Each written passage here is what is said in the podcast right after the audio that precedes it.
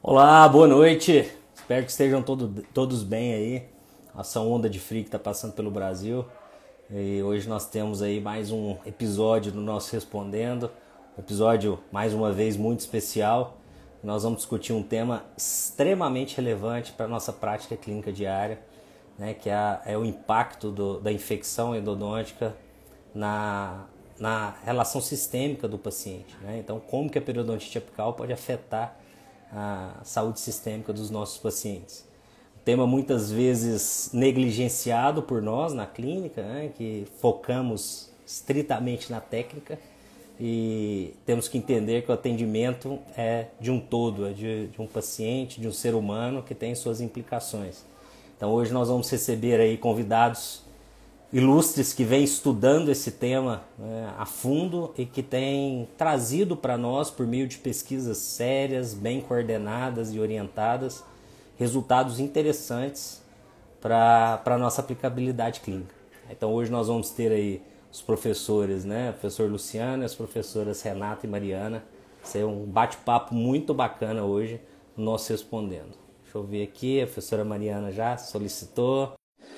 Boa noite, Mariana, tudo bem? Espero que esteja tudo bem contigo. Falava aqui com eles sobre a, a importância, o Luciano também já solicitou a entrada, sobre a importância desse tema para a prática clínica, né? para o endodontista, para o clínico, porque muitas vezes nós temos um foco voltado para a técnica. E o paciente, a condição sistêmica, ele vai ter um impacto não só no nosso tratamento, como a própria infecção endodôntica tem esse impacto direto no, no, no resultado e na saúde do nosso paciente. Né? Então, acho que hoje nós vamos conversar aí bastante. Queria agradecê-los. O Luciano teve aqui em Goiânia né, o mês passado e quando eu o convidei para falarmos sobre esse tema, ele prontamente aceitou fez o convite, a Mariana, a Renata, elas também aceitaram de imediato. Eu fiquei muito feliz né, em podermos discutir hoje esse tema, que é um tema tão relevante para nós. Tá? Então, enquanto nós aguardamos aí a, a entrada da Renata, eu já queria, né, além de agradecê-los pela presença, pela disponibilidade de horário, uma véspera de feriado, né? Então estamos aí véspera de feriado, mas vocês estão dispostos a, a, conversar um pouquinho com os endodontistas e com a sociedade. Então, fica o agradecimento em nome da sociedade, em nome de todos os endodontistas que vão nos acompanhar. E queria passar a palavra a vocês, primeiro ao Luciano, né, o coordenador dessa linha de pesquisa que vem trazendo resultados e informações tão relevantes para a gente, e depois, na sequência, a Mariana e a Renata, assim que ela entrar. Tá, então, Luciano, Mariana, muito obrigado mais uma vez. E passo a palavra para você, Luciano, para que fale um pouquinho para a gente sobre esse tema e sobre essa linha que vocês têm trabalhado. Bom, boa noite, Dani. É, boa noite, pessoal. Para mim é uma satisfação estar aqui com vocês. Uh, primeiro,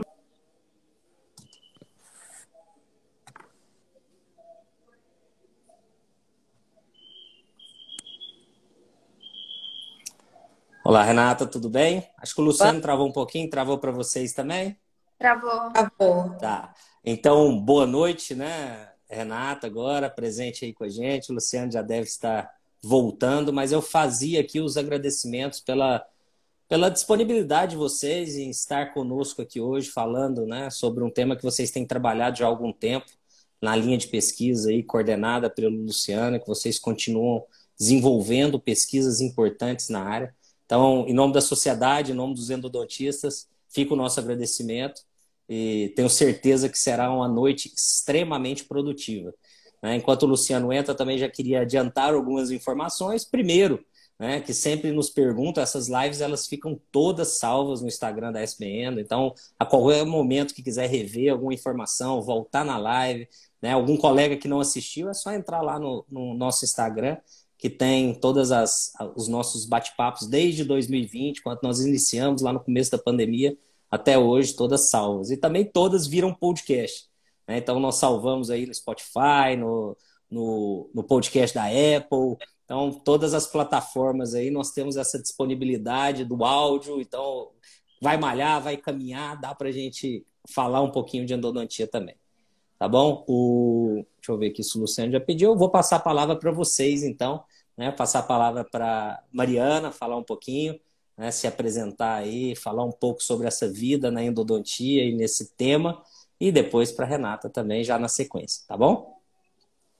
Primeiramente, eu gostaria de agradecer muito o convite. Para mim é uma honra enorme é, vir é, participar dessa live da, da Sociedade Brasileira de Endodontia. Para mim é um orgulho muito grande ter sido formada aí no Brasil é, em endodontia, porque a endodontia brasileira é referência mundial e vocês têm grande contribuição uh, para que ela seja referência. E para mim é uma honra enorme falar sobre um assunto que eu dediquei, me dediquei durante 10 anos e principalmente ao lado de duas pessoas que são grandes inspirações para mim. O professor Luciano, que foi meu orientador de mestrado, doutorado, conselheiro durante o pós-doc, agora na minha vida profissional. E a Renata, a professora Renata, que foi minha colega de pós-graduação e sempre me ajudou em todos os trabalhos. Ela sempre foi uma grande inspiração para mim e continua sendo. Então, muito obrigada pela oportunidade. Eu estou muito, muito feliz de dividir essa noite com vocês. Bom, inicialmente eu gostaria de dar boa noite para vocês. Para mim também é uma honra estar aqui hoje nessa na página da Sociedade Brasileira de Endodontia, que eu sempre acompanhei na minha pós-graduação como endodontista também. E também é uma honra estar ao lado dois colegas que me inspiram tanto e dois grandes amigos, né, que é o professor Luciano e a professora Mariane. É, a gente estuda essa linha realmente há muitos anos, então é um imenso prazer. Eu espero muito corresponder às expectativas de quem está assistindo a gente e tentar voltar esse papo sempre para o clínico, né? Para a gente conseguir sempre aproximar o clínico desse assunto que é tão, tão, tão importante e que cada vez mais as pessoas têm discutido, tanto leigos como muitas vezes profissionais da saúde até de outras áreas. Então, vai ser um grande prazer estar aqui hoje é, e também enaltecer, né? É, profissionais que eu tenho um profundo respeito que passaram por aqui antes de mim, então, para mim é uma grande honra mesmo estar aqui. Muito obrigada pelo convite. Nós que agradecemos, é, professoras. Eu até comentava, o Luciano, deixa eu só responder ele aqui, que ele está no WhatsApp. Ele, quando ele ele veio a Goiânia semana passada, né? E eu o convidei, ele falou: Ó, oh, tenho duas pessoas especiais para discutir o tema.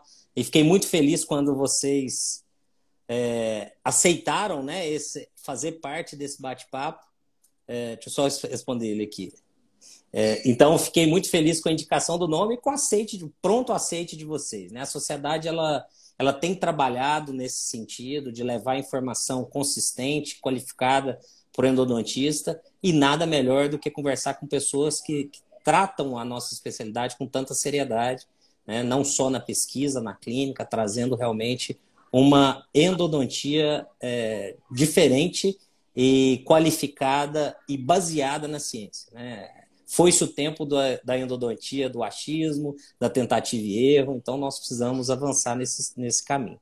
Né? O tema da nossa live é, é como a periodontite apical pode afetar a, a, a, o aspecto sistêmico dos nossos pacientes, né? Então eu já queria começar perguntando para você, Mariana, e depois a Renata complementa, né? Como que a infecção endodôntica ela realmente pode interferir e afetar a saúde sistêmica dos nossos pacientes? Ah, essa é uma pergunta que eu gosto muito de responder. E para isso, eu peço uma, um pouco de licença para voltar um pouquinho em alguns conceitos básicos para que vocês entendam uh, como que isso acontece. Então, principalmente para os alunos de graduação que estão nos assistindo, é sempre bom recapitular. Então, infecção endodôntica. O que é uma infecção endodôntica? O próprio nome já diz, é a presença de micro-organismos no endodonto, que é a cavidade pulpar, e os canais radiculares. E qual que é o problema de ter micro-organismos uh, no endodonto, na cavidade pulpar? O problema é que, uh, em resposta, na tentativa de defesa, as células pulpares elas vão começar uma reação inflamatória e vai acontecer o que o clínico conhece como uma pulpite irreversível. Qual que é o problema disso para a saúde sistêmica? Nesse ponto, não existe evidência científica que mostre que vai ter uma repercussão sistêmica, porque a polpa ela ainda possui células inflamatórias e ela ainda contém esse processo infeccioso na câmara pulpar. Mas caso não seja realizado o tratamento e ocorra a necrose, o que acontece? Esse ambiente ele se torna totalmente propício para que esses micro-organismos colonizem toda a cavidade pulpar e passem pelo forame apical e atinjam os tecidos periapicais. E qual que é o problema de ter microorganismo nos tecidos periapicais, além de todas a, a reabsorção óssea, que clinicamente nós vamos observar, a, a dor em casos agudos e etc. O problema é que a região periapical, ela é extremamente vascularizada. Então, o dente, ele não é um organismo isolado biologicamente falando, microbiologicamente, imunologicamente falando, quando esses micro-organismos atingem o tecido periapical, as células ali residentes, elas começam a liberar mediadores inflamatórios para que outras células de defesa sejam recrutadas e produzam esses mediadores. E por que, que eu estou falando desses mediadores? Porque esses mediadores, eles são importantes para iniciar o processo inflamatório, manter e determinar qual, qual vai ser o curso da periodontite apical. Tá, você falou tudo isso, nós já sabemos que todo o processo inflamatório ele é modulado, modulado por esses mediadores, mas como que isso afeta a saúde sistêmica? Acontece que para todo tipo de é, doença inflamatória crônica, não importa qual seja a causa, ela sempre vai ser modulada por mediadores inflamatórios. E muitas vezes os mediadores inflamatórios produzidos na periodontite apical, eles são comuns aos que são liberados durante uma inflamação sistêmica crônica, como a diabetes, por exemplo. Então, se um paciente diabético ele já tem é, presença desses mediadores sistemicamente e a periodontite apical produz localmente esses mediadores são transportados através do sangue, o que acontece? Vai uma, ocorrer uma potencialização desses mediadores, o que vai alterar o curso da doença, potencializando os sintomas. É, e é interessante a gente sempre lembrar, né, que na graduação, quando a gente está durante o, o, nosso curso, é, sempre que a gente relaciona a infecção endodôntica com a saúde sistêmica, sempre se fala em bacteremias transitórias, em na presença mesmo da bactéria em si, né, causando alguma doença. E na verdade, a gente tem uma interferência muito maior do processo inflamatório em si na saúde sistêmica e não propriamente da bactéria. Então, sempre existe assim, é, quando a gente fala da, da infecção endodôntica com a saúde sistêmica, a primeira coisa que vem na mente do clínico, a bactéria. E, na verdade, a relação ela é muito mais profunda e muito mais complexa. E as nossas pesquisas em si, elas não estudam nada de bactéria, para vocês terem ideia. A gente sempre vê a nuance do problema mesmo de uma hiperinflamação, de um aumento de mediadores no sangue, que vai acarretar, no fim das contas, em um problema sistêmico em uma região distante do local da origem daquela inflamação local. Então, é uma via bidimensional, porque as vias biológicas, tanto local como sistêmica, são a mesma, são as mesmas, né? Então, por exemplo, é, quem está assistindo aí lembra dos neutrófilos, né? Que são a primeira linha de defesa do nosso organismo. Então, quando a gente tem uma infecção aguda, alguma bactéria ali na, na, na, na cavidade, gerando alguma é, infecção importante, eu vou ter liberação de neutrófilos localmente.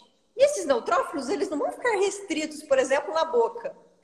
Eles vão entrar na corrente sanguínea e vai deixar o corpo, entre aspas, inflamado. Esse é o problema central da, dessa relação. Né? E aí a pessoa que, por exemplo, já tem uma propensão a ter outras doenças, ela consequentemente vai ter um prejuízo por esse organismo estar inflamado. Então, é, esse é o ponto, né? O ponto da inflamação. É, mas é, é uma questão bem, bem profunda mesmo, como a professora Mariane falou. É. Tentei simplificar um pouquinho, mas o que nós temos que focar é isso que a Renata falou, é um complexo de redes desses mediadores biológicos que é comum nas duas vias e que vai é, ocasionar essa interrelação. É, e, e, entender essas vias, esses mediadores e o mecanismo né, dessa influência é, é, é tão interessante porque nós passamos por momentos é, em que a endodontia foi altamente condenada, momentos em que, que se levou pouco em consideração essa influência da endodontia no, no fator sistêmico ou fator sistêmico no nosso tratamento e entender de uma maneira né, embasada cientificamente, realmente com conhecimento profundo do assunto, que é uma linha que vocês vêm trabalhando. Né? A gente até falava antes do, do início que a periodontia já vem estudando há algum tempo e que a endodontia abriu os olhos né, há pouco tempo e, e o grupo de vocês é um dos grupos pioneiros nesse assunto no Brasil e no mundo, é, torna-se realmente é, importante para nós, para que a gente atinja níveis maiores de sucesso no tratamento e, principalmente, ofereça é, tratamento de saúde, né? não, não um tratamento tecnicista, mas que ofereça ao paciente realmente um, um tratamento sua saúde de uma maneira geral, que é o mais importante. O Luciano está tendo uma dificuldade aqui, estou conversando com ele no WhatsApp, mas nós vamos adiantando e falando um pouquinho sobre os tópicos que nós trouxemos. Né? Então, é, sabe-se que há uma interferência da periodontite apical, né? ela afeta, ela tem uma influência na saúde sistêmica, mas, olha, até uma pergunta relacionada aí com, a, com o que o Benito trouxe, né? Se o grau de severidade, Renata, é, do, da, da infecção ou o número de dentes envolvidos vão interferir também né, nessa maior ou menor influência na, na, na saúde sistêmica. Vocês podiam falar um pouquinho para a gente. Bom, então eu vou é, comentar do início, né?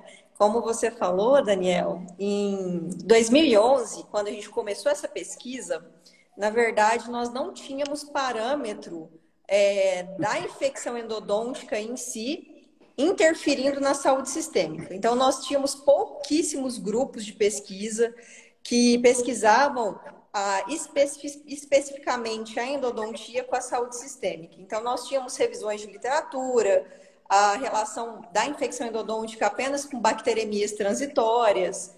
Então, a, a, essa relação da inflamação, nós sempre tínhamos como parâmetro a infecção periodontal e não a infecção endodôntica. Então, nos nossos primeiros estudos iniciais em animais, o que, que nós fazíamos? Nós induzíamos a lesão periodontal para ter um parâmetro de comparação. E a nossa pergunta era: bom, se a infecção periodontal que envolve o mesmo tipo de bactéria, né, grãs negativas, gram positivas, é, se a infecção periodontal tem como consequência uma inflamação muito semelhante à periodontite apical, com a consequência da reabsorção óssea, com a liberação dos mesmos mediadores, Será que a infecção endodôntica causa a mesma interferência sistêmica da infecção periodontal? Então, nossos primeiros trabalhos, nós fazíamos a indução da lesão periodontal em um dente, comparando com ratos que tinham infecção endodôntica em um dente e ratos que tinham infecção endodôntica e periodontal simultaneamente. Então, no, no nosso, no meu mestrado, e, e, na linha de pesquisa do pessoal lá de Aracatuba, nós sempre fazíamos esses grupos. E uma coisa que a gente sempre notava nessas pesquisas iniciais era o seguinte: é, sempre o rato que só tinha uma infecção endodôntica, ele não tinha alteração sistêmica nos parâmetros que nós avaliávamos, inflamatórios, hemograma e tudo. E o rato que tinha uma infecção periodontal, ele também não tinha alteração sistêmica, diferente do que a gente via na literatura. O rato que tinha uma infecção endodôntica e uma infecção periodontal ao mesmo tempo, ele já tinha alteração em vários parâmetros. Então, o que a gente começou a observar? Bom, os artigos da Pério sempre envolviam pacientes que tinham infecção periodontal em todos os dentes. Nós estávamos fazendo infecção periodontal em um dente. Então a gente começou a perguntar, eu sempre perguntava para o professor Luciano, falava, professor, será que se esse rato tivesse mais de uma infecção endodôntica, que é uma coisa extremamente comum no nosso dia a dia clínico, será que vai ter alguma alteração sistêmica nesse, nesse animal? Então, foi assim que a gente fez. Depois que a nossa pesquisa estava um pouco mais consolidada no doutorado, é, a gente largou a infecção periodontal de lado e começamos a fazer indução só de infecção endodôntica, em um elemento ou em múltiplos elementos. E aí sim, nós confirmamos nesses estudos no meu doutorado que a, os ratos que tinham múltiplas infecções endodônticas, eles tinham parâmetros sanguíneos alterados, parâmetros inflamatórios, parâmetros de estresse oxidativo, alguns parâmetros de hemograma também alterados, comprovando que sim, que quanto mais dentes envolvidos né, na infecção, mais acarreta em alterações sistêmicas. E hoje, é muito legal que a gente consegue ver também artigos é, publicados em humanos que mostram, que confirmam essas, essas hipóteses que nós levantamos nos estudos em animais é, anteriormente. Né? Então, tem um artigo de 2019 é, de um pesquisador chamado Sirim e colaboradores que ele mostra exatamente isso. Ele avaliou o grau de severidade das infecções endodônticas, avaliando a perda mineral de vários pacientes. E aí ele percebeu alterações sistêmicas nesses pacientes, quanto maior o grau de reabsorção óssea que eles tinham. Então, nos pacientes que tinham lesões endodônticas com menor perda óssea, a alteração sistêmica também era menor. Mas eu só quero salientar assim que às vezes o, o nosso clínico, né, que está nos assistindo, ele não, não, não vê muita relevância na pesquisa em animais. Mas é, a grande vantagem dessa pesquisa em animais foi que a gente conseguia uma coisa que a gente não consegue na pesquisa em humanos, que é no momento inicial dessas pesquisas que a gente não tinha muitos parâmetros, a gente conseguia isolar no rato como a única variável a presença ou a ausência da infecção endodôntica. Então, no humano, é impossível é, o mesmo hábito alimentar, beber da mesma água, ter a mesma linhagem, ter a mesma genética. E no rato, a gente conseguia colocar esse filtro e fazia com que nós é, conseguíssemos colocar apenas essa alteração para ver se de fato o que, que ela causa no sangue do animal. Então, foi bem legal que a gente confirmou a nossa hipótese. Sim, o grau de severidade da infecção está ligado à alteração sistêmica. Excelente, Renata. Queria fazer um parênteses aqui para a gente abrir o espaço para o chefe. O chefe entrou na live, né? Então, é, ele começou a falar, queria abrir aí antes da gente seguir nessa, nessa discussão para que ele faça aí uso das palavras. Bom, pessoal, boa noite. Dani, eu podia te deixar sozinho com as duas aí, que você ia estar muito bem servido com o conhecimento, não ia deixar nada a desejar. É, vou começar de onde eu estava começando, né? Boa noite para todos. É, não sei o que aconteceu com a minha conta, ela não aparecia mais ao vivo em vocês. É, para mim é uma satisfação estar aqui com vocês. É, Dani, por, por, por o convite, convite da SBN, né? Tivemos aí junto poucos dias para trás. E também, assim, uma satisfação estar tá dividindo é, esse momento aqui com, com duas alunas extraordinárias que eu tive, duas orientadas, que hoje eu posso dizer que são é, excelentes profissionais, têm um conhecimento profundo de pesquisa e tinha certeza que o sucesso delas ia ser apenas uma questão de tempo, né? Então, para mim, assim, como orientador, é um, é um privilégio poder dividir esse espaço aqui com elas. Falando um pouquinho aí da linha, né? A, a gente começou a, a, linha de pesquisa, eu não sei a introdução que vocês fizeram, mas eu vou fazer a introdução é, por justamente por, por ter algo que eu acho que faltava dentro da endodontia e a e para gente, é, quando eu cheguei em Aracatuba, eu já tinha a, a, ideia de, dessa linha muito, muito por, pela presença do professor Pedro na, na minha formação e por instigar a estudar é, relações das, das alterações sistêmicas, casos que eram contados e que não se sabia de, de fato a causa, né? E eu acho que isso foi criando uma problemática é, dentro da endodontia e que nunca ninguém se debruçou ou, ou poucas pessoas pararam para de fato se aprofundar no tema. Então, Ou seja, a gente doar um pouquinho daquilo que a gente pode fazer desenvolver em pesquisa e tentando agregar mais conhecimento à, à, nossa endodontia. Né? Eu acho que é, o, caminho do, da, da, pesquisa é esse, a gente tentar, é, dentro daquilo que a gente conhece, mais sabe fazer, e a nossa escola aqui é da Satuba é uma escola totalmente biológica, que tem a sua tradição aí de muitos e muitos anos trabalhando com animais. Então, quer dizer, dá, dá apenas continuidade àquilo que a equipe do professor Holland e os outros que me antecederam sempre fizeram. E a gente tentou trazer algo novo, né? Eu tenho que, que, é, que colocar aqui, deixar bem claro que quando eu, eu coloquei para o professor João, professor João Eduardo, foi assim uma pessoa que me acolheu bastante na pesquisa aqui quando eu cheguei. Quando eu coloquei para ele o que, que é que eu gostaria de fazer, ele abriu um, um projeto CNPq e falou: olha o projeto que eu tentei e não consegui fomento para para poder trabalhar. E eu falei, bom, então acho que a gente está na mesma sintonia em relação ao que a gente pode oferecer para a literatura, né? Isso foi uma questão de tempo.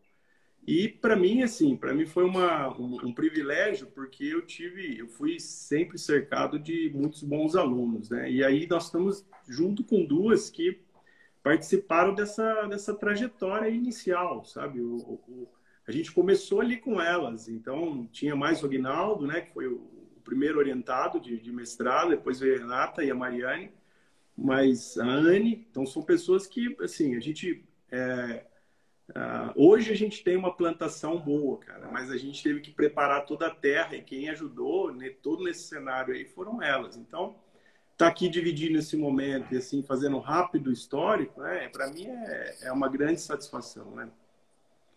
É, fica, a gente ter, sempre tem a oportunidade de falar sobre isso, mas é, novamente gostaria de salientar a importância da escola de Aracatuba para a endodontia não brasileira, mas mundial. Né? Então, o início com o professor Holland, mas com todo, toda a equipe que, que vocês têm hoje, que continua com essa contribuição incrível da pesquisa, né, trazendo resultados, informações e, e contribuindo para o crescimento da nossa especialidade. A endodontia é, é uma das especialidades brasileiras de maior impacto né, na pesquisa fora, é, reconhecida mundialmente, e a escola de vocês tem contribuição direta né, nessa importância da endodontia brasileira essa visão no mundo. Então fica aí também o um agradecimento em nome de toda a equipe de vocês, todos os alunos que passaram, que contribuíram, e principalmente a equipe de professores. Né? Essa admiração nossa ela é, ela é grande e já de muitos e muitos anos, você sabe disso, a gente sempre tem a oportunidade de conversar né, acerca disso. E a gente podia seguir um pouquinho no tema, né? É, falamos sobre o grau de severidade, a importância e a influência que ele tem, sim, na saúde sistêmica, mas uma prática comum que tem na clínica, alguns, alguns colegas muitas vezes relacionam a patologia apical é, a sintomatologia, a dor, a presença do exudato, enfim. Mas muitas vezes preserva-se lesões periapicais. Né? E eu queria saber, Luciana, e eu vou puxar com você, depois elas, elas contribuem né, na resposta, se a infecção crônica, se a lesão periapical crônica, ela pode ter essa interferência na saúde sistêmica do paciente também. Bom, legal, Dani. É, nós temos aí na, basicamente três mecanismos que, que são muito consagrados em relação a, a, a qual é o impacto e da, a forma com que ele se manifesta na, na, sistemicamente, né? O primeiro deles é, é, é, o mais conhecido, onde você, a partir de uma infecção pré-apical, você pode desenvolver um abscesso e levar a quadros de complicações, né? Isso é comumente visível, quadros agudos que vão levar ao abscesso e, e, podendo levar, inclusive, à morte. Né? Hoje, cada vez menos casos, mas se não tratado, se não bem conduzido, a gente tem episódios de, e normalmente em, em áreas de, de, difícil acesso, acesso à, à saúde, então acaba em, em certas condições esse sendo o desfecho, né? Ah, um segundo, um segundo mecanismo seria a própria endodontia em si, o procedimento endodôntico em si. Né?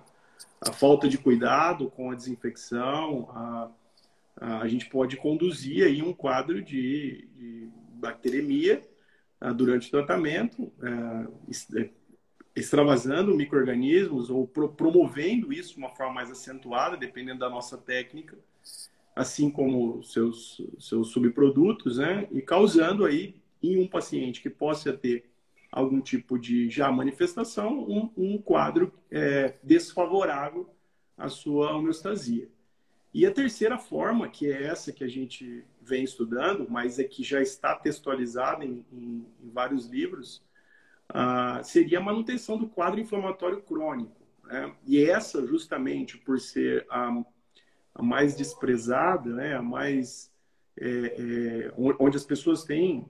A, a gente, na turma, módulo semana passada, tivemos aí a, especialização aqui. Os alunos falam, professor, coisa mais difícil que tem é convencer um paciente de que a lesão que não dói, que ele não vê e que não causa nenhum problema, que tem que ser tratada, né? Então, ou seja, é, é, é, pelo fato de você subestimar a, presença da infecção, a gente é, tem ao longo do tempo, né, o estabelecimento desse quadro inflamatório sistêmico, que é o que os nossos trabalhos em modelos animais vêm demonstrando e que tem um amparo, inclusive, em estudos em humanos. Né? A gente, eu quero deixar claro, a, a Renata já deu uma uma ênfase sobre isso, porque quando a gente estuda, né, a gente tem várias, tem uma, uma, uma pirâmide eh, de evidência científica e os estudos em animais, assim como os estudos em vitro, eles estão na base da pirâmide porque eles dão sustentação. Então é claro que nós precisamos deles para mostrar reações, relações, estudar coisas que nos humanos são é, quase que impossível, em certas condições impossível, Uh, e, que, e que a partir desses estudos podem abrir uh, horizontes, podem determinar e conduzir é, pesquisas em humanos. Né? E o contrário é verdadeiro. Quando você tem aí evidências nos estudos humanos e você quer estudar algum tipo de mecanismo, como desenvolve o processo inflamatório, reabsortivo, células que estão envolvendo, você precisa recorrer a exames que só é possível fazer em modelos animais. Então, ou seja, a, a importância desses estudos é, que vieram trazer justamente dentro essa terceira forma que você perguntou como que isso poderia ocorrer, né? É, é, é, justamente no modelo animal que você consegue provar de fato que isso existe, porque como a Renata falou, nós isolamos variáveis e a única variável que existe entre controle e doente é a presença da infecção. E você verifica que à medida que aumenta a severidade, aumenta o número de focos de infecção, você tem um impacto maior sistêmico. Né? Então, isso é, é uma das formas, né, e que, como eu disse, subestimada. Por quê? Talvez a pergunta é assim, por que, que as pessoas subestimam? Ah, eu, eu isso, isso é um pouco de filosofia, mas vamos entender algumas relações diferentes até da nossa área com a periodontia. Uh, a periodontia se manifesta visualmente, né, a doença periodontal. Então, esse é o primeiro problema. O paciente ele vê o problema acontecer. Uma infecção periapical ele não vê, ele olha uma radiografia que ele desconhece, que ele não sabe como interpretar, e para ele aquilo não significa nada. Então esse é o primeiro ponto. Segundo, a doença periodontal, ela causa várias condições clínicas desagradáveis, né? Ah, o sangramento, o seu inchaço, a vermelhidão, a secreção purulenta, o mau hálito. Então são todas condições que levam a, a, a pessoa, né, o paciente, a falar, poxa, alguma coisa está errada comigo. E, e na, na, infecção endodôntica ela é subestimada, ao, ao, meu ver, como eu disse, é um pouco de filosofia isso, mas simplesmente pela, pela natureza das duas infecções. E, e é inegável que você tem uma dificuldade de comprovar isso, né? De, de, de, para o paciente, deixar claro ao paciente. O que eu percebo é que, desde quando a gente iniciou isso, há cerca de 10 anos atrás, nós temos é, um, um, grupos, vemos grupos outros de pesquisadores é, entendendo a proposta e, e, dando suporte, colaborando, agregando conhecimento. E eu sempre disse isso: a gente não é dono da verdade, a gente não quer fazer nada sozinho. Eu acho que quanto mais pessoas se envolvam e tenham ideias e trabalhem em níveis diferentes, a gente vai ganhar com isso. Então, é, de certa forma, o que se entendia 10 anos atrás, quando a gente começou, e o que se entende hoje, com certeza as pessoas têm mais subsídios para conversar com o seu paciente, para esclarecer o seu paciente justamente dessa, é, desse, desse impacto negativo né, que a infecção endodôntica ela pode trazer para as pessoas.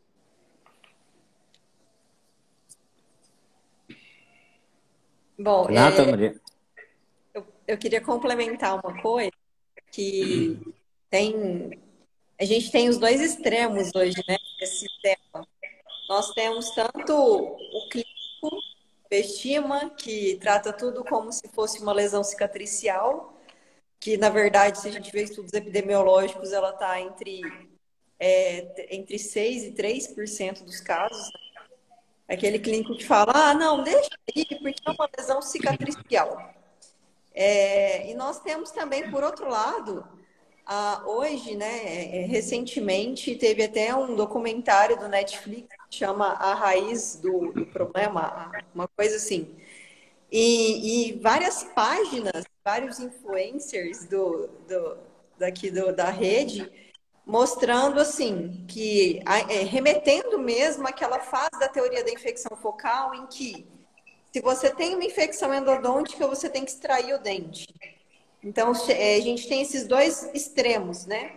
Tanto o extremo que não quer tratar, que quer deixar o dente quieto, como o extremo que quer extrair o dente e vou e falar como se esse assunto fosse um assunto recente, né? E na verdade é um assunto que ele é pesquisado desde 1900 e 1800, desde que Miller descobriu bactérias na polpa dentária.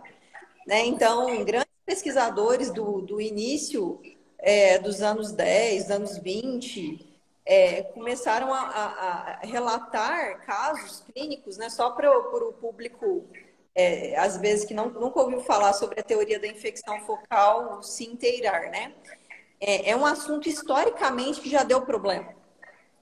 É, Hunter, Price, Billings foram pesquisadores altamente renomados na ciência mundial e eles recomendavam a extração dentária para prevenir doenças, porque os dentes causavam doenças. Então, tem relatos de cura de doenças após a extração de dente, cura de artrite após a extração dentária.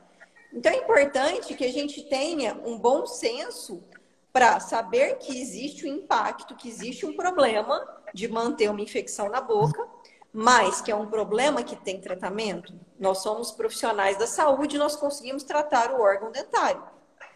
E a partir do tratamento a gente tem a resolução do problema. Então a gente precisa é, deixar claro esse discernimento até para o especialista saber.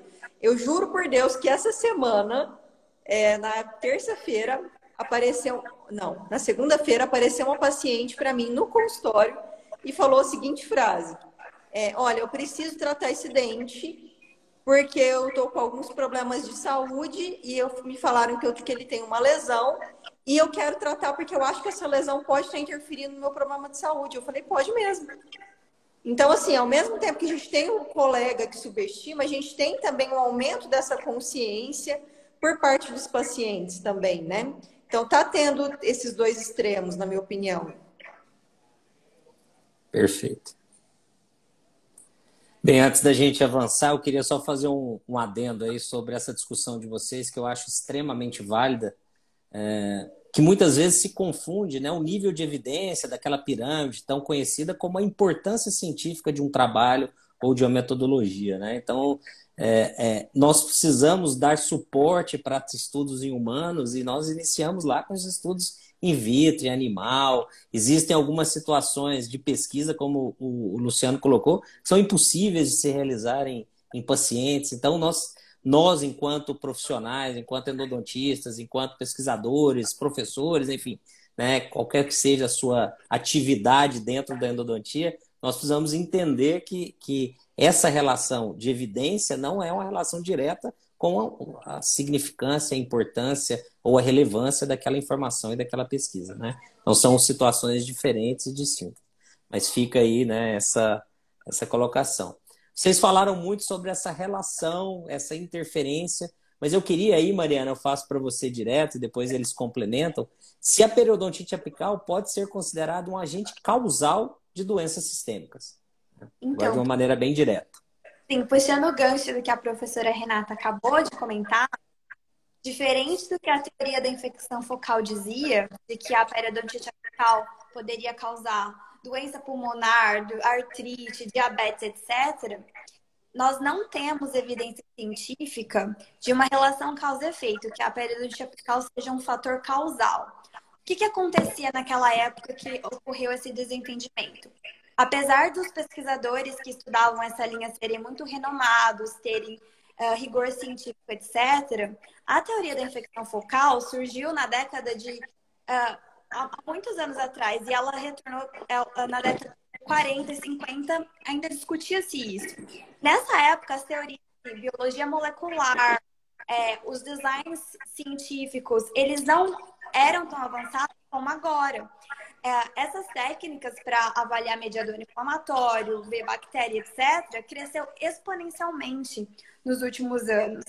Então, eles ah, erroneamente é, faziam essa, essa associação causa-efeito.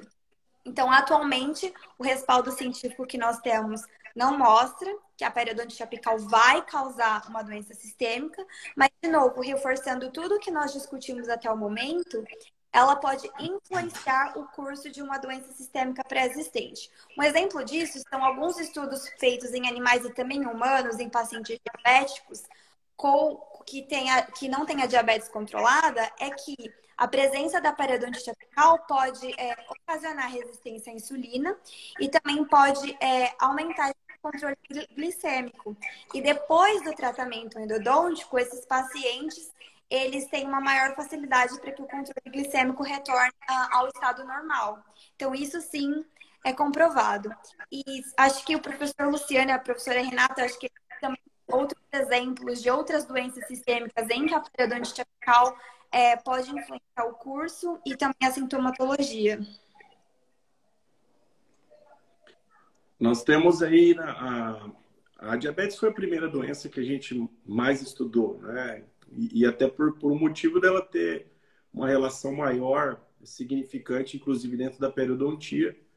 É, mas além dela, a gente tem padronizou vários modelos de estudos para isso e nós podemos colocar a aterosclerose como sendo uma, uma, uma cardiopatia né, é, que tem que é potencializada pela presença da infecção endodôntica. Isso tem mais subsídios em artigos de humanos do que de animais. Então, se a gente for analisar de animais, nós temos dois artigos que mostram isso e temos muitos artigos em humanos que fazem relação com é, infarto do miocárdio, com espessura da carótida, com carga de placa bacteriana. Então, é, tem muitos estudos que a gente é, carga com, com presença de placa aterosclerótica. Então, quer dizer, são, são muitos estudos em humanos que já mostram isso, né? a presença da infecção endodôntica é, agindo aí como um fator é, potencializador Assim é como para as doenças hepáticas, especialmente a fibrose hepática, que é outro modelo que a gente também é, trabalhou, e, e, outros com menos ênfase e menos, menos significância, ou menor significância, mas é, também sempre mostrando uma relação com o, o, o gatilho da inflamação sistêmica. Né? Então, a partir do momento que você tem a infecção, ela pode é, colaborar potencializando a inflamação sistêmica que vai, de alguma forma, afetar essas outras alterações aí. Sem dúvida, a artrite, por exemplo, que é um modelo que a gente recente, recentemente padronizou, ela em pacientes é lá da época antiga também a doença sistêmica ou uma alteração sistêmica que sempre foi ligada à, à infecção endodôntica. Claro que com, com o conhecimento nosso hoje, a gente sabe que os processos inflamatórios se encontram, se combinam e acabam é, determinando essa maior influência. Interessante. É, então fica muito bem estabelecido, né, que a infecção, a inflamação, a lesão periapical, ela tem influência e repercussão na condição sistêmica do paciente. E aí a, a Renata ela levantou uma questão muito interessante que a gente né, recorrentemente tem a endodontia tem vivido né, essas, esses questionamentos, que é se o tratamento, se, se o combate, se, se, se a, né, a resolução do problema periapical, a gente pode ter uma reversão dessas condições sistêmicas alteradas. Então, assim, a, a endodontia, Renata, ela é eficaz na, na resolução desses problemas? Com certeza. É, e clinicamente a gente observa isso todos os dias, né? É, basta fazer preservação dos pacientes que a gente atende. Mas com relação, quando a gente fala de ciência, né, isso também já foi comprovado em, em alguns artigos. É, como esse tema ele é um tema que tem tomado relevância mais dos últimos anos para cá, e estudos em humanos sempre demoram muitos anos para, serem concluídos, geralmente, a gente tem especificamente um artigo que, que saiu, na verdade, em 2013, que mostrou que um grupo de pacientes foi feito uma análise sanguínea, por exemplo, antes do tratamento endodôntico, e eles fizeram um acompanhamento desses pacientes 30 e 90 dias após o tratamento endodôntico, fazendo novamente exames de sangue, é, avaliando parâmetros oxidativos, avaliando alguns mediadores inflamatórios também. E nesse estudo com pacientes foi demonstrado que após o tratamento endodôntico, antes do tratamento endodôntico, havia elevação de níveis desses parâmetros inflamatórios, e após 90 dias do, da conclusão do tratamento endodôntico, esses níveis sanguíneos que estavam elevados, eles foram reduzidos. Então, mostrando que a alteração da infecção endodôntica nos parâmetros sanguíneos, ela existe, mas após o tratamento endodôntico, foi é, o tratamento endodôntico ele foi eficaz para redução desses níveis. Além desse estudo, né, que mostrou com análise estatística um grupo maior de pacientes, a gente tem outros estudos. Tem um relato de caso clínico também bem interessante é, de um paciente diabético que ele estava com uma, um quadro de, de agudização de um abscesso e aí foi feito também a, o teste de resistência à insulina antes do tratamento e depois do tratamento. E nesse trabalho em especial, e um dia depois do, do tratamento de, de sair dessa condição aguda, ele já teve a resistência à insulina melhorada. Então, mostrando mais uma vez que a infecção endodôntica ela pode exacerbar uma condição pré-existente pelo desequilíbrio né, dos mediadores inflamatórios mas que o tratamento é efetivo nisso. E complementando também, tem estudos na periodontia, que sempre foi nosso espelho, né? Uma vez que a Pério sempre mostrou isso também. Os estudos da periodontia são bem consolidados nesse aspecto, mostrando que o tratamento periodontal, ele também é eficaz na, no, no retorno aos níveis da normalidade, na hemostasia corpórea, na hemostasia sanguínea. Então, é, é importante ressaltar isso, né? Que a, a infecção, ela é importante, ela causa alterações, mas o tratamento é efetivo. Tanto que, assim, o, a, o medo da, da, da, da, Associação Americana de Endodontia de retorno a conceitos antigos da infecção focal, ele existe. Ela pronunciou no seu site oficial uma nota voltada a pacientes, assegurando da eficácia do tratamento endodôntico para falar para o paciente que é seguro o tratamento endodôntico. E, inclusive, também a Federação Europeia de Periodontia fez o mesmo, publicou artigos também assegurando da eficácia do tratamento no controle dessas alterações. Então, isso precisa ficar bem claro, tanto no, na, no clínico como do, do, leigo, que tem às vezes esse receio hoje do, do tratamento endodôntico, que existe ainda esse tipo de paciente já. Só vou agregar um pouquinho de, de conhecimento aí na fala da Renata dos trabalhos antigos é, do professor Holland, do professor Mário Leonardo, é, feito em cães, é, lembrando que eles induziam a lesão ah, por 180 dias.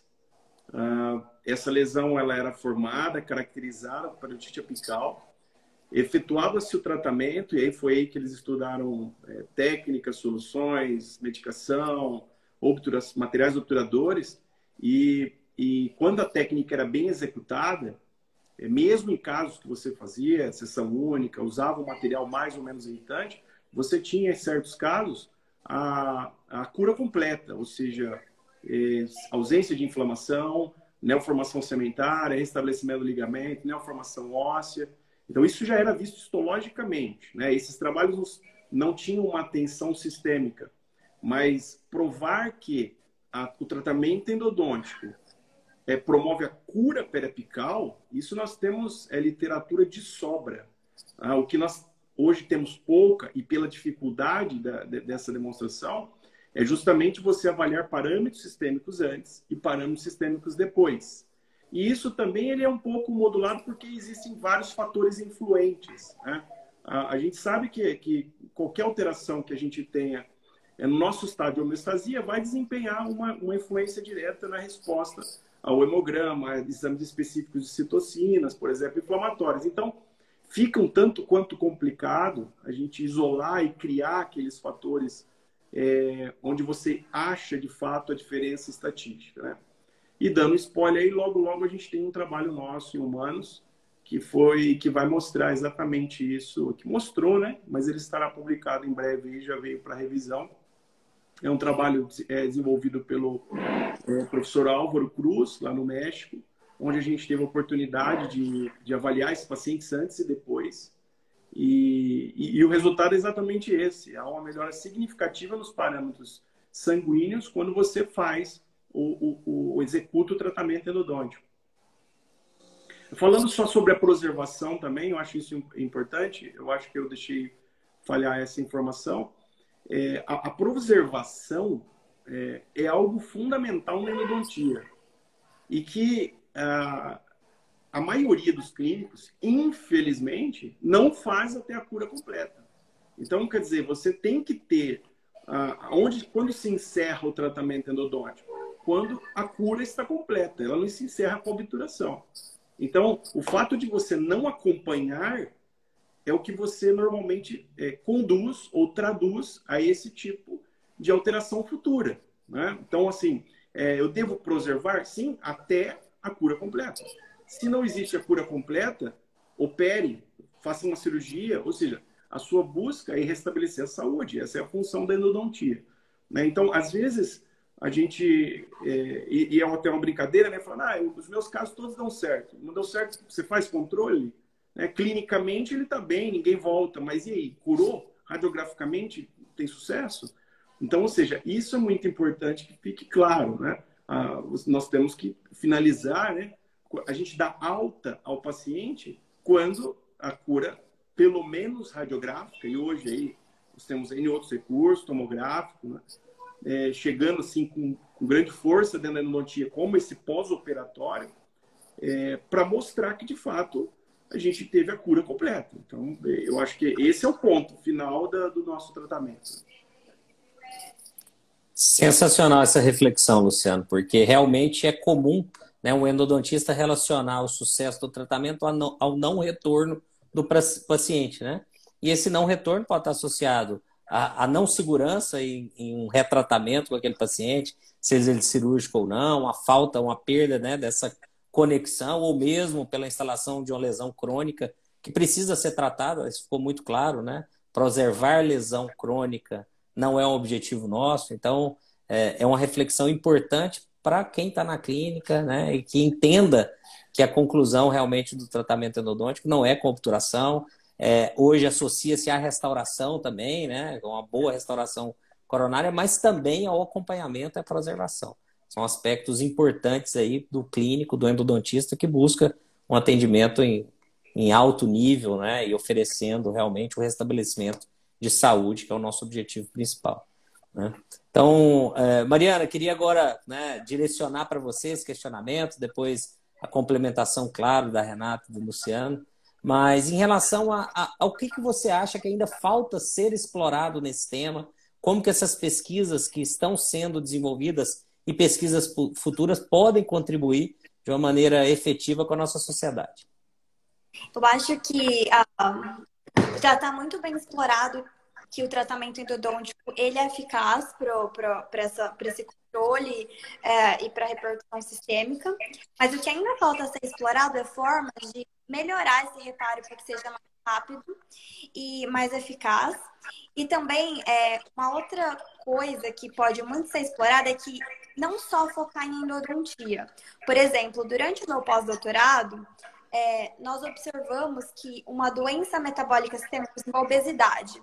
Obesidade não é considerado uma doença, mas libera vários mediadores inflamatórios de uh, pouca intensidade, mas continuamente, o que caracteriza uma inflamação crônica, e influencia na lesão periapical. A lesão periapical de animais obesos, por exemplo, ela é maior do que de não obesos. E aí, o que, que nós descobrimos durante isso? Nós descobrimos uma via inflamatória é, que media a obesidade que antes não tinha sido estudado na periodontite apical. E nós descobrimos também uma outra via inflamatória da periodontite apical que influenciava na obesidade, que a área médica não sabia disso. Então, essa interrelação, ela é muito maior, ela é muito mais abrangente do que a endodontia em si. Ela nos permite explorar essas vias em comuns e tentar buscar tratamentos específicos, como, por exemplo, com anticorpos que é, Estou tentando lembrar a palavra em português, desculpa. Uh, anticorpos que consigam se acoplar nesses mediadores uh, inflamatórios liberados nas, nas, vias em comum e concomitantemente tratar a periodontite apical e também essa uh, alteração sistêmica. Eu acho que essa área é muito professora. É, fica a dica para os alunos é, mais jovens, jovens pesquisadores que querem explorar essa área.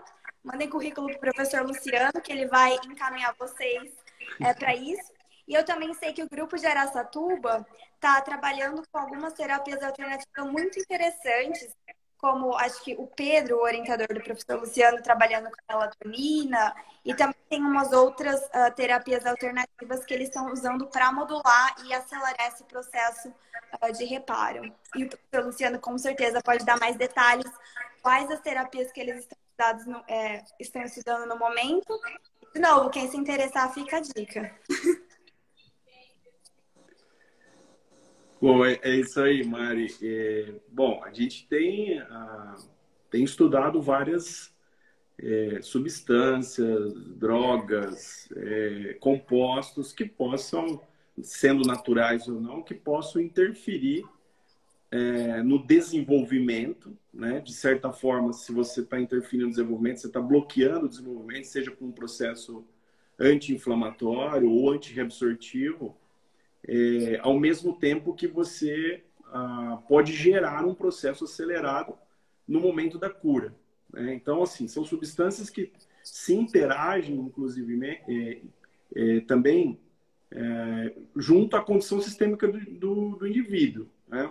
A, própria Mariana ela estudou no, no, durante a sua pós-graduação o ômega 3, por exemplo, que é uma substância que tem uma relação direta e benefícios com várias outras ah, em várias outras áreas já comprovadas, né, áreas da saúde de forma geral, que dá um restabelecimento, inclusive, desses problemas sistêmicos. Ou seja, de certa forma, ela pode, e, e isso com mais intensidade, é, em um paciente que tem um problema sistêmico. Né? Então, o problema, o problema já existe. E, e o uso dessas substâncias, ela pode amenizar o impacto da infecção, assim como agregar é, valores no processo de reparo de cura posterior. Então, a, a ideia nossa é, é, claro que na ciência você trilha um caminho, né? Você tem que primeiro provar que aquela hipótese é verdadeira, então que realmente o impacto existe, isso está mais que provado. É, entender quais são todos os pontos é, e, e, e, fatores que eles são alterados, e, e para isso falta muito estudo ainda. Então, dentre aqueles que a gente já verificou, ah, como a gente pode usar certos tipos de substância para poder mediar isso. Aí a gente pode falar várias, né? Nós temos aí, além do ômega 3, a melatonina, como foi comentada, o Renan é, estudou o vinho, o Leopoldo estudou probióticos. Então, são, assim, são inúmeros trabalhos do nosso grupo é, conduzido aí, essa linha um pouco mais forte aí, comigo e com o professor João, que tem vários fatores que, que com certeza influencia. O próprio é, treinamento físico, que é uma parceria com o professor Rogério, então a natação, a gente vem demonstrando. Se a gente pegar a literatura, a, a, tudo aquilo que a gente pode melhorar a saúde corporal, nós vamos tentar, é, é, de certa forma, e vamos, vamos estar tentando intervir nesse processo, seja destrutivo ou seja curativo. Então, no processo de desenvolvimento da doença ou no processo de cura, que seria a reversão da doença. Uh, essas são terapias, assim, horizontes é, faltam, existem demais e falta muito estudo. Então, quer dizer, dá para para quem acredita em reencarnação, dá para nascer várias vezes que não vai acabar o horizonte de pesquisa. É simples, né? Sempre, né? Cada pesquisa gera novas e novas perguntas com novas possibilidades de investigação, né? E um, um longo caminho a se trilhar ainda, né, Luciano? Isso é que é, a, que é a beleza da investigação, da pesquisa e da ciência, né? Nós nunca chegaremos ao fim, sempre teremos novas possibilidades, novas alternativas e novas dúvidas. Isso é o mais bacana, né? Antes da gente, ó, ó, eu sou um privilegiado, né, de estar aqui sempre batendo papo com pessoas tão, tão capacitadas, né, profundos conhecedores dos temas que a gente vem conversando e hoje foi uma noite especial, né, tem sido e o tempo você vê voa, já são nove horas, já passamos aí do, dentro do nosso tema, que a gente sempre trabalha em torno de uma hora. Mas eu não queria finalizar agora antes da gente conversar ainda sobre alguns aspectos finais, né? Primeiro, Luciano, eu queria que você falasse um pouquinho. A Mariana deu a deixa, deu a dica. Então, seria interessante que você falasse um pouquinho para aqueles que têm interesse em estudar, pesquisar o tema.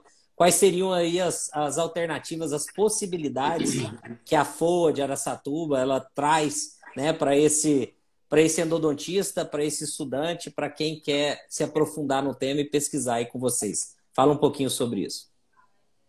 Bom, bacana, Dani. É, para gente que vive é, pela pesquisa, né, isso é um ponto muito importante a gente comentar, porque a pesquisa é algo que vem, é, que a pessoa tem que se sentir bem, tem que se sentir provocada, tem que.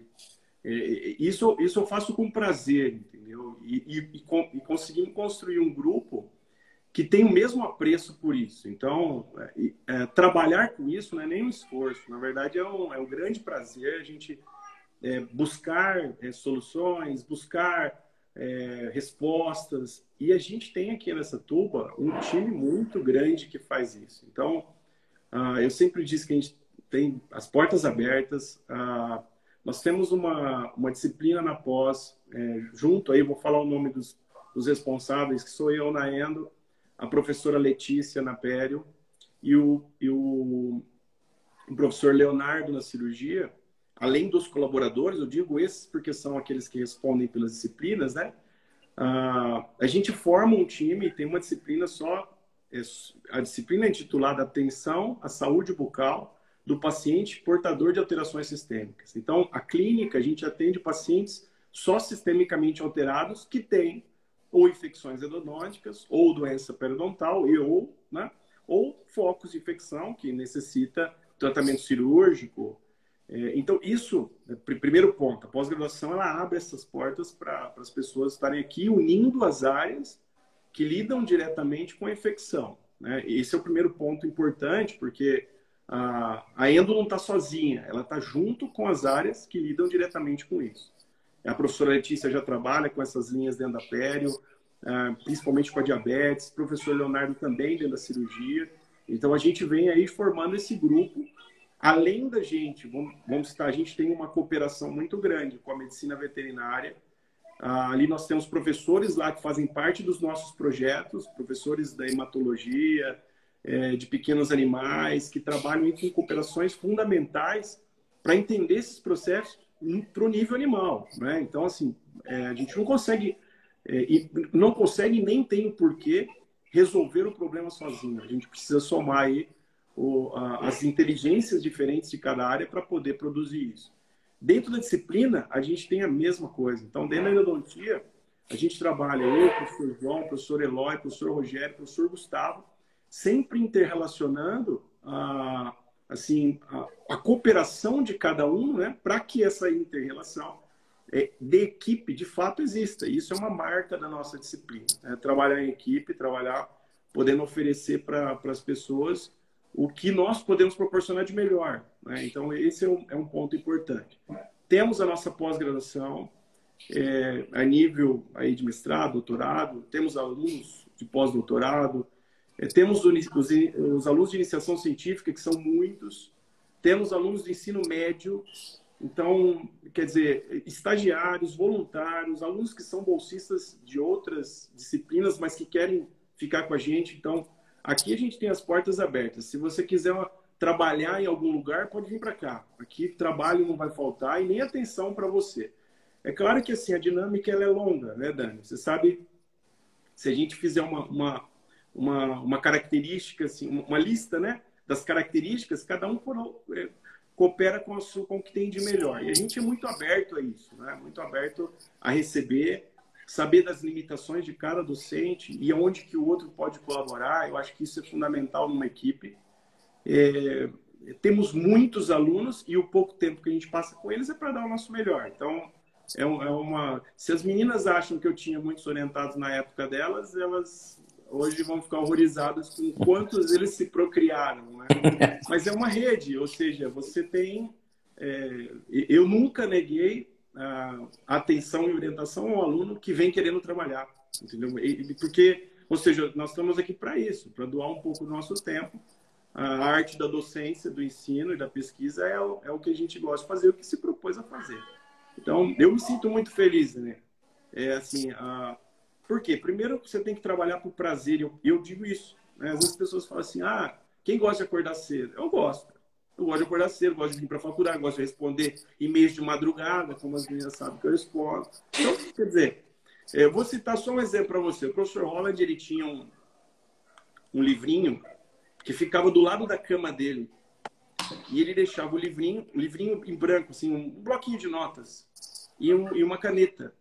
Então, e ele, por que, que ele fazia isso? Porque ele acordava à noite com ideias e para não esquecer ele anotava e voltava a dormir. Então, ou seja, porque é a pessoa que vive aquilo que ela, ela faz, né? Faz com prazer, faz com, com, com vontade. Não tem como dar errado, né? Se você vai fazer é o que eu falo para meus alunos, você tem que gostar do que você faz. Não é difícil, assim como nada na vida. Agora, se você gosta da pesquisa, da investigação, é, aqui é o lugar certo para você trabalhar. Claro, com os nossos modelos, com as, as vertentes que a gente tem e aqueles que se interessarem. Nós temos um curso também, eu preciso falar dele, dentro da disciplina de metodologia científica aplicada a endo, que nós temos no segundo semestre. Nós temos um curso de experimentação animal. É, na última versão que nós tivemos, nós tivemos quase 100 pessoas online fazendo o curso. Na versão do ano passado, que foi é, ano retrasado foi pandemia pura, que foi só online, nós tivemos quase 200 pessoas participantes. Então, quer dizer, nosso intuito aqui é agregar conhecimento, oferecer o que a gente tem de melhor e quem quiser ah, é só contactar a gente que será um prazer recebê-los aqui nessa turma.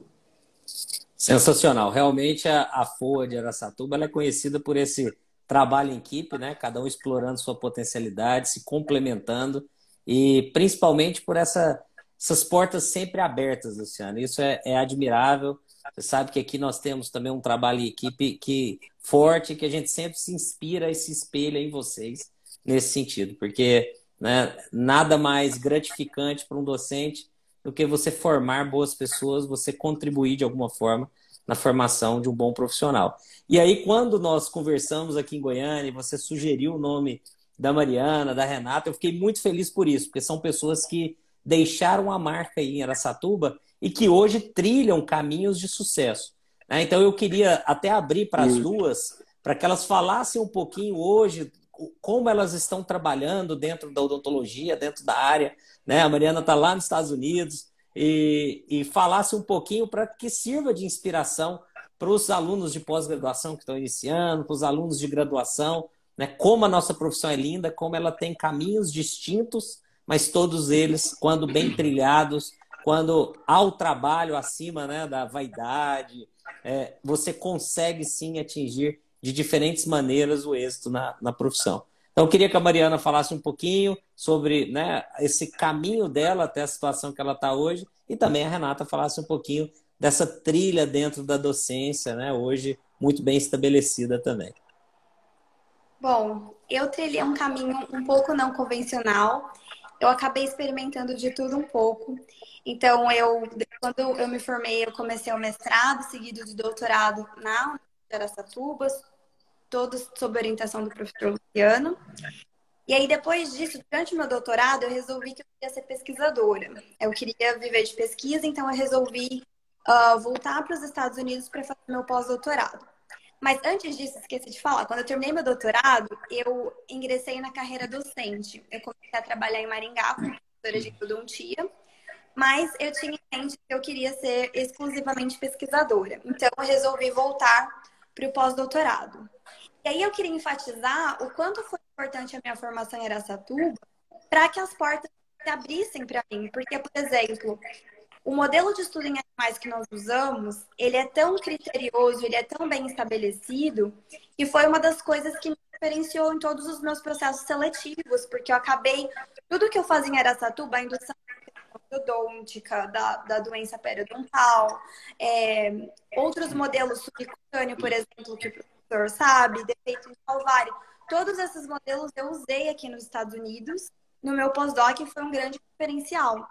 Então, assim, eu tive uh, muita sorte de ter feito parte dessa equipe e, e, de ter tido todo esse apoio do professor Luciano em, em apoiar eu conseguir seguir os meus sonhos.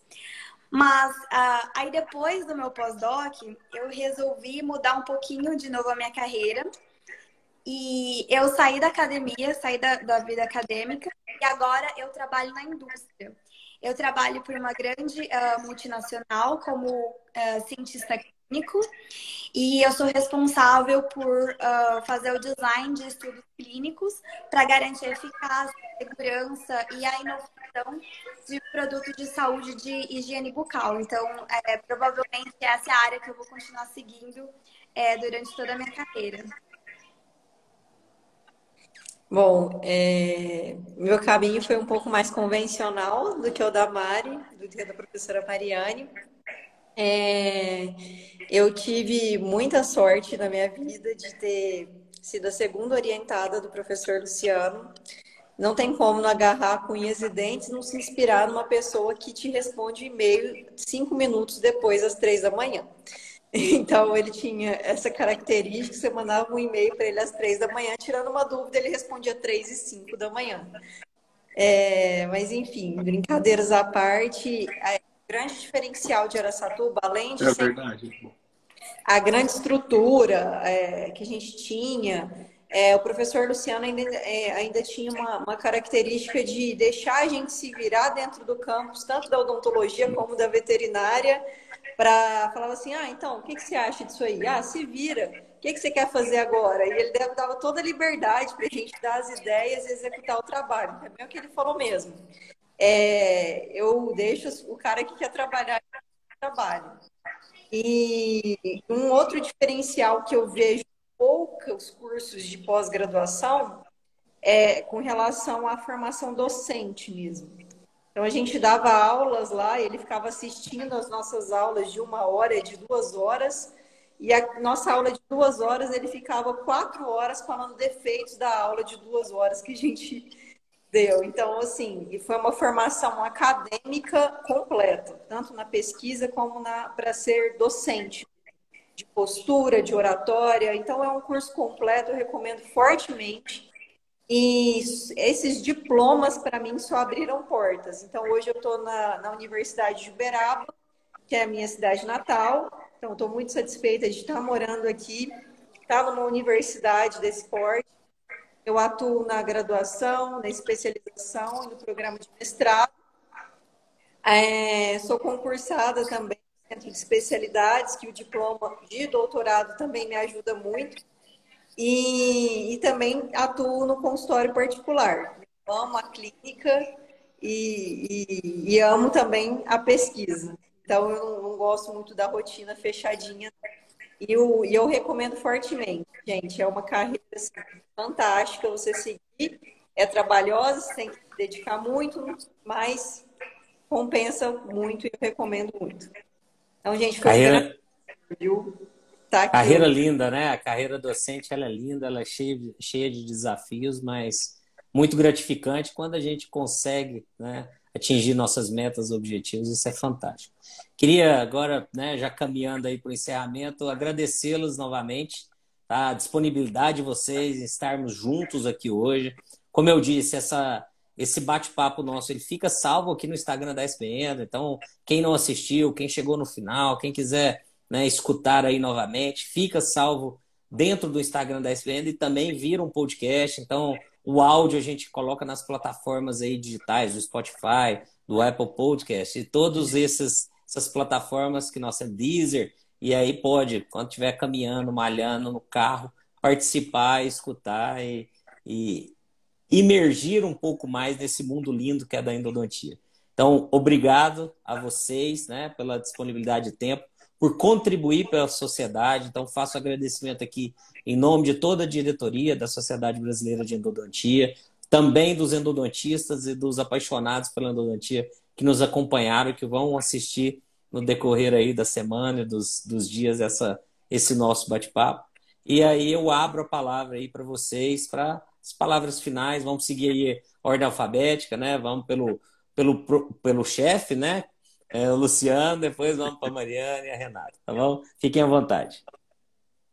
Bom, eu só tenho a agradecer, Dani. Primeiro, como eu disse, pelo convite. Para mim é um, é um prazer estar uh, tá participando do evento da Sociedade Brasileira, que você media muito bem.